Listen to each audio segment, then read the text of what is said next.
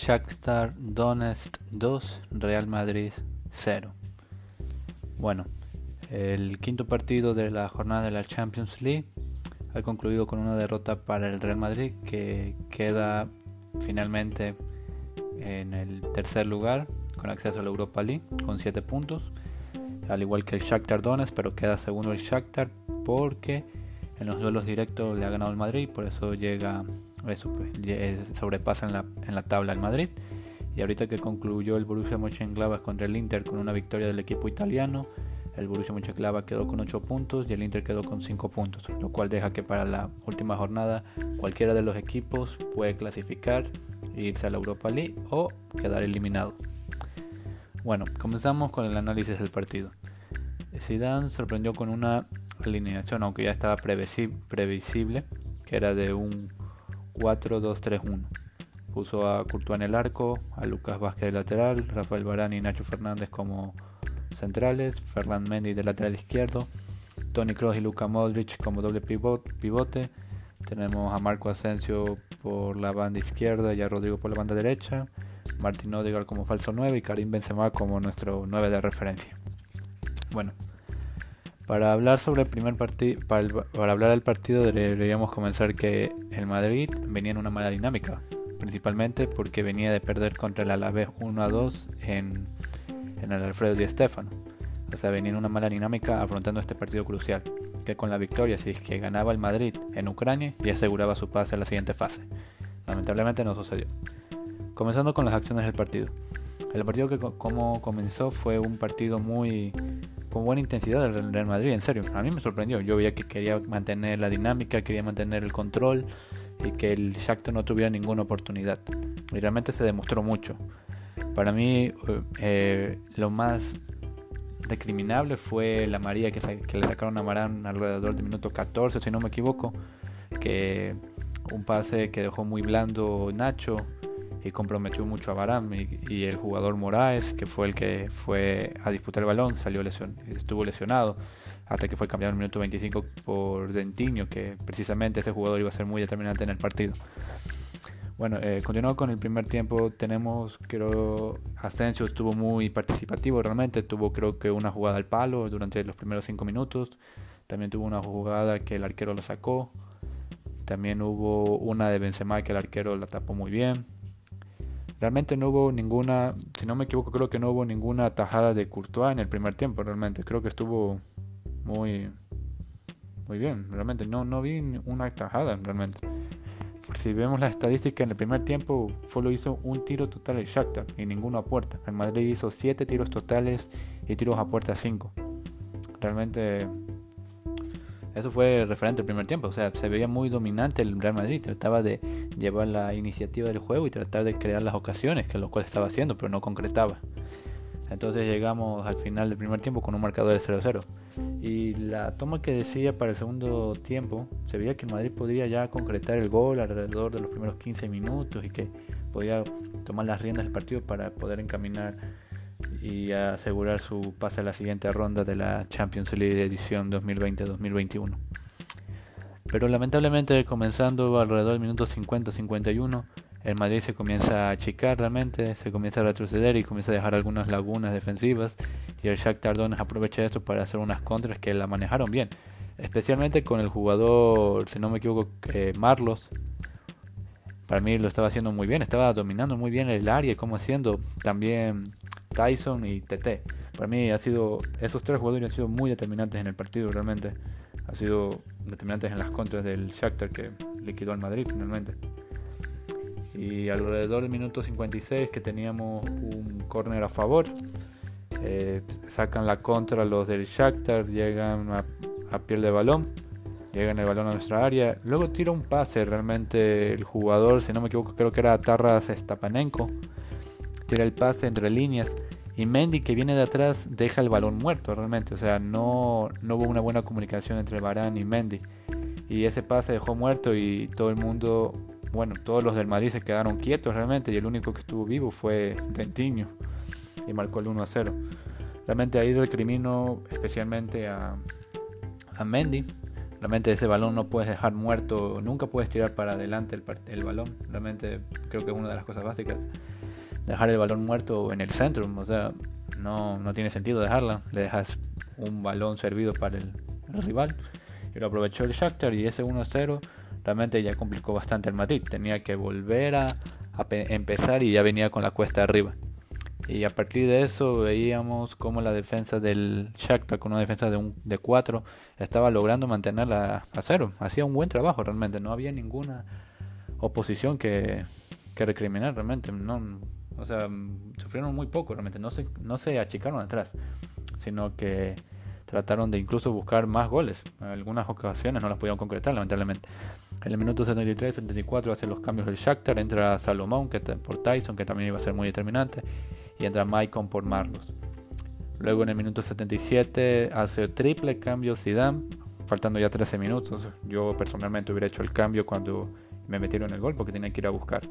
Cambió a Martino Odegaard por Isco, a Karim Benzema por Mariano Díaz y a Rodrigo por Vinicius. Y realmente la dinámica no parecía muy buena del Madrid, se veía muy intermitente, eran centros a banda a cada momento. No, nadie podía cabecear, no había un 9 de, referencia. Mariano creo que no pudo tocar mucho el balón, apenas creo que pudo tocar en el minuto 89, tocar el balón más o menos. Luego llega lamentablemente una contra de nuevo del Shakhtar que la está comandando Solomón, a pase de Maicon. Y en el minuto 82 clava el segundo gol con un buen tiro ajustado al primer palo de Courtois, que nada pudo hacer. Lucas Vázquez estaba retrocediendo para cubrirle el espacio, pero Solomón se abrió, miró el hueco y pateó, metió el gol, 2-0, ya, ya liquidaba ese 2-0 finalmente el Madrid. Y una lástima realmente porque la dinámica del primer tiempo y cómo comenzó el segundo daba a entender que el Madrid podía concretar, pero lamentablemente no fue así. Y terminó perdiendo el partido por 2-0, lamentablemente. Bueno, referente al partido en sí, eh, yo recrimino mucho a Zidane eh, tener que volver a poner a Luca Modric y a Tony Cross de inicio realmente. No digo que hayan hecho un partido malo, eh, obviamente tienen calidad de sobra y todo.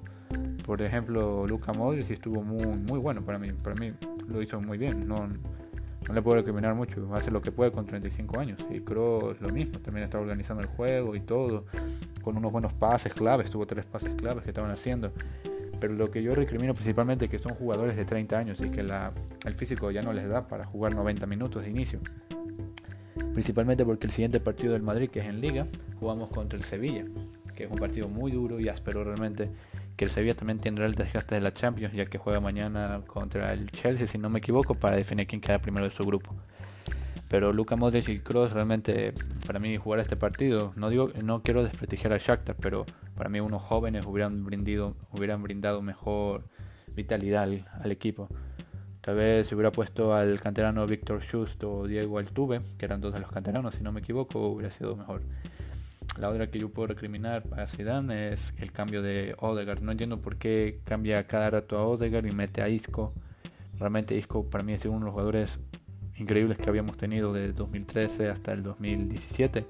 Porque creo que a partir del 2018 Isco desaparece, realmente no vuelve a ser el Isco de, que conocemos. Pero cambiar a Martín Odegaard, que era de lo poquito que estaba intentando, no, no me parecía lo mejor realmente. También que aquí yo cuestiono mucho que haya cambiado a Benzema por Mariano. Si hubieras mantenido Benzema y Mariano, tal vez te hubieran marcado un gol. Se hubiera cambiado el dibujo, pero no, no, no veía sensaciones que iba a cambiarlo. También Marco Asensio, que para mí estuvo bien, no, no voy a negarlo. Si vemos las estadísticas, no solo que tuvo 57 toques en los 90 minutos, tuvo un tiro a puerta, un tiro de fuera, hizo unos buenos duelos, ganó unos 7 pero perdió mucho la posesión, perdió 12 de la posesión del balón. No digo que haya hecho mal partido, pero lo veo muy apagado realmente. Sí sé que viene de una lesión, pero no, es justificante para mí del este. Y bueno, la defensa realmente ha sido unas lagunas con Nacho y Rafael Barán. El líder Ramos se evidencia como falta su liderazgo y el control que pueden mantener en la línea defensiva, pero no, no se pudo. Realmente un, un caos atrás, una pesadilla con cada balón que tenía el Shakhtar a la contra. Fue lamentable. Courtois mm, realmente no le puedo recriminar en los goles porque eran, eran difíciles.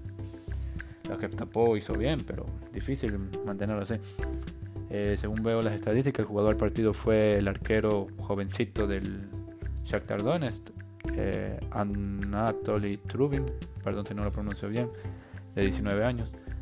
Mm, para mí sí había tapado muy bueno, realmente es extraordinario como el Shakhtar solo tiene 5 goles en la Champions League y los 5 los solo le ha marcado al Madrid. Extraordinario, pero bueno, es lo que hay, el fútbol de estas lecciones. Toca levantar cabeza y pensar en el partido del Sevilla y pensar que el Madrid puede dar, quedar eliminado de la Champions League es un golpe muy duro realmente de lo deportivo y lo económico, pero sé que el Madrid lo puede sacar adelante. Ahorita vamos con nuestras tres valoraciones de los jugadores más importantes del partido. Para mí, uno de los principales realmente, Marco Asensio, lo vi bien, como yo digo. Lo vi bien y tuvo ocasiones y todo. Pero vi algunas lagunas realmente que aún le falta corregir. Realmente creo que es mejorable este Marco Asensio. Para mí las que tuvo pudo meterlas claramente, pero lamentablemente aún le falta. Eh, Rafael Barán realmente me preocupa mucho su nivel. Incluso estoy pensando seriamente meter a Militao. Realmente creo que Militao lo haría mejor que Nacho. No creo que lo haría peor. Porque no sé qué le pasa a últimamente. Lo veo más distraído y más errático de lo usual. Y también podría poner a, a Rodrigo. Rodrigo para mí hizo un buen partido. Pareciera que no, pero para mí lo que intentó hacer estuvo muy bien realmente. No, no tuvo tiros a puerta algunos, pero, lo que yo vi que intentaba regatear, intentaba asociarse, hacía muy bien. Muy buenos muy, buenos pases, no lo veía muy mal. Hasta que lo cambió Zidane por Vinicius. Bueno, eh, para concluir este análisis del Real Madrid, tenemos claro de que el equipo está mal en una, una dinámica muy mala. Realmente es muy irregular el equipo. Puede ganarte un partido, por ejemplo contra el Inter que le ganamos, pero para mí no era referencia de nada, porque Vidal se expulsa, autoexpulsa en el minuto 37, si no me equivoco, y ya el partido ya es denominado por Madrid, porque el Inter no se va a poner a arriesgar y recibir una goleada. No sirve de nada, porque eh, para mí no, no, reflejaba nada ese partido. Podía, yo me dije, si el Madrid no ganaba era para pagar y vámonos, realmente, pero lo ganó, era obvio. Tenía un jugador más, más está más fresco y todo, entonces así era. Y este equipo ucraniano, que es increíble, que tiene posibilidades de continuar en la Champions, a pesar de que fue goleado por el Borussia Mönchengladbach hace poco, o sea, no, no hablo de dos meses o cuatro, fue goleado. Recibió 6 en Ucrania y recibió 4 en Alemania y ahorita le gana 2-0 al Madrid y tiene posibilidades en la última fecha de clasificar. Mejor dicho, ahorita creo que tiene asegurado irse a la Europa League incluso. O sea, puede perder el Shakhtar y el Madrid y va a la Europa League el Shakhtar y el, el Madrid queda eliminado. Pero bueno, yo estoy esperando que Zidane recapacite, esté pensando muy bien cómo planear el partido y que lo haga de la mejor forma y espero que me calle la boca y que podríamos festejar una nueva victoria del Madrid el siguiente miércoles y de este sábado contra el Sevilla. Bueno, aquí dejo el análisis referente al partido del Madrid contra el Shakhtar Donetsk en Ucrania y nos vemos en un próximo video. Jala Madrid.